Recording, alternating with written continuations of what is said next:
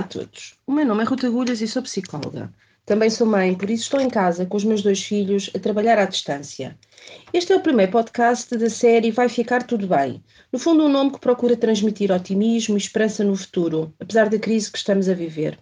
Porque é de facto de esperança que precisamos. E sempre que falo em esperança, lembro-me de uma criança pequenina, e todos sabemos como as crianças são tão sábias, que dizia que a esperança é aquele bocadinho da gente que acredita que vai tudo correr bem. Então, vamos dedicar este primeiro podcast à esperança. Vivemos uma situação de crise sem precedentes. Acho que, de facto, a maioria de nós nunca experienciou sequer algo, algo parecido. E atendendo a este perigo de saúde pública que, que nos rodeia a todos, vivemos também medidas de, de, isolamento e medidas de proteção que são medidas de exceção, medidas que nunca antes uh, nós vivemos. Os que podem ficam em casa, como eu, que posso, de facto, e fico em casa a trabalhar com os meus filhos. Os que não podem ficar em casa, diria que são verdadeiros heróis, heróis sem capa, heróis sem espada, uh, pelos quais penso que sentimos todos um, um, profundo, um profundo sentimento de gratidão por aquilo que dão aos outros, sendo que os outros somos todos nós, somos cada um de nós.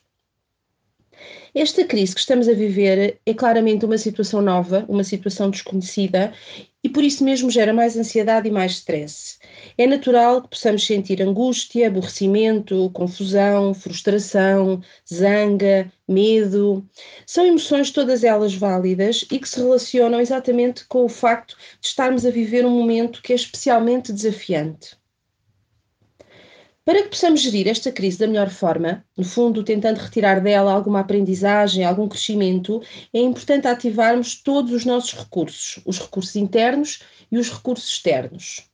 Quando falamos em recursos internos, falamos de autoestima, resiliência, capacidade de lidar com a adversidade.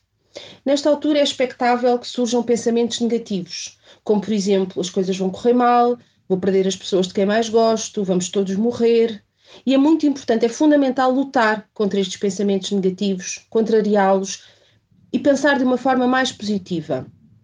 Sermos otimistas, no fundo, realistas, mas otimistas. Porque quando conseguimos pensar de uma forma mais positiva, as emoções que sentimos são também mais positivas e os nossos comportamentos serão seguramente mais ajustados. Quando falamos em recursos externos, falamos na nossa rede de suporte, os familiares, os amigos, os vizinhos e também todas as outras pessoas que, ainda que de uma forma mais formal, fazem parte também do nosso mundo. O psicólogo, o assistente social, o padre, o médico de família. É muito importante ativarmos esta rede de suporte. Saber pedir ajuda quando precisamos. Ajuda que pode passar por eh, podermos falar, desabafar, pedir algum tipo de orientação ou de conselho, ainda que seja à distância ou simplesmente ajuda para passar o tempo, no fundo, conviver com o outro. Manter estes laços é mesmo muito importante, porque ajuda-nos a sentir menos sós. Podemos até estar sozinhos na nossa casa, é verdade, mas não nos sentimos tão sós. Para que esta crise não signifique doença e sofrimento, e se mudança, crescimento e aprendizagem, é também importante pensarmos nela como um desafio. Ou seja, não nos centrarmos na ideia de perda, de ameaça, mas sim na ideia de um desafio que iremos ultrapassar, certamente, com a ajuda de todos os nossos recursos.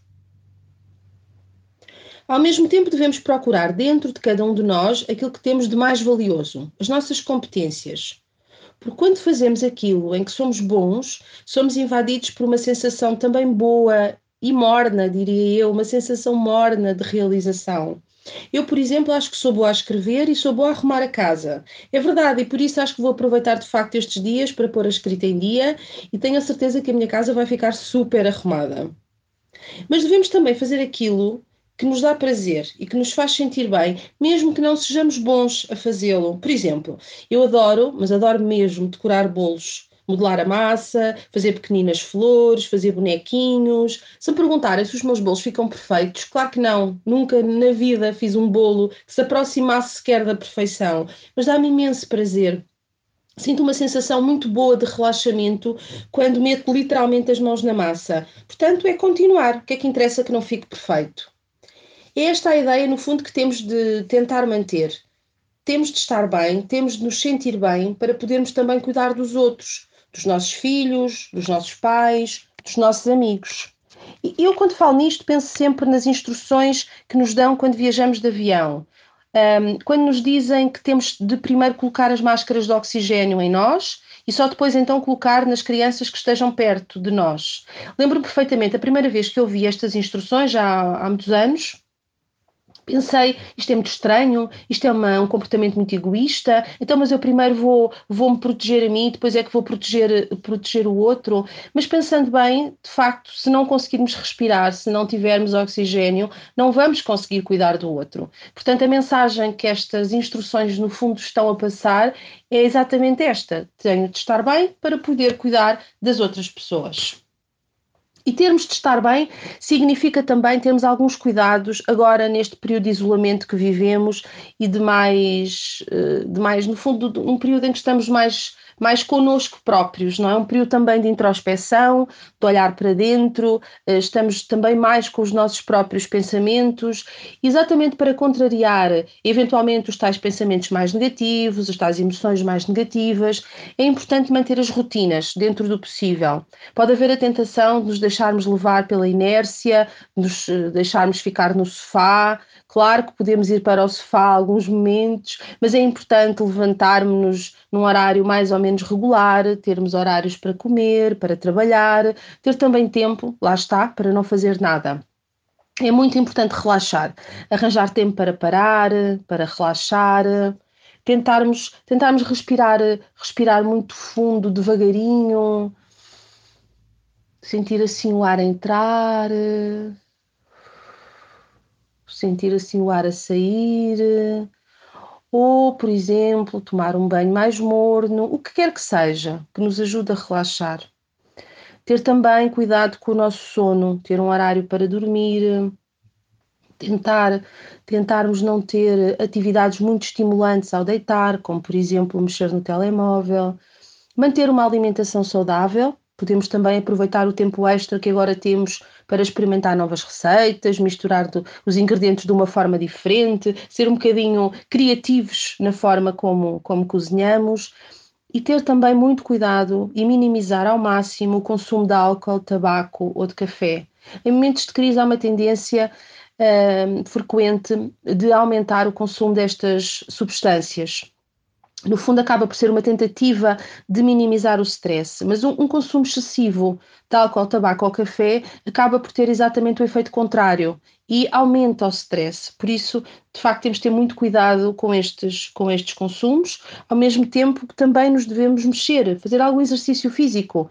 Exercício que vá um bocadinho para além de mexer os dedos no teclado ou no comando da, da televisão nem que seja no chão da sala, enquanto ouvimos música, levantamos pacotes de arroz, uh, transformar também este momento num momento divertido, num momento de riso. É muito importante rir, é muito importante. Um, ehm, o humor acaba por ser uma forma fantástica de lidarmos com as situações de stress. Temos também algum tempo para nos mimarmos, uh, cuidarmos de nós, fazendo aquilo que de facto nos dá mesmo muito, muito prazer, ler, ouvir, ler, ouvir música, rezar, o que quer que seja, não é? Que nos faz, que nos faz de facto sentir bem.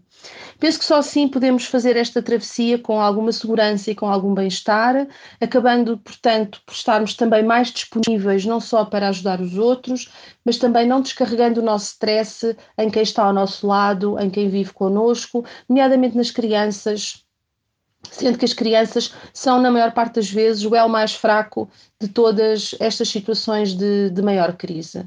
Penso que todos juntos conseguiremos transformar a fraqueza em força, conseguiremos transformar a solidão em companhia, conseguiremos transformar esta ameaça num momento de aprendizagem. Acredito, de facto, que vai tudo ficar bem.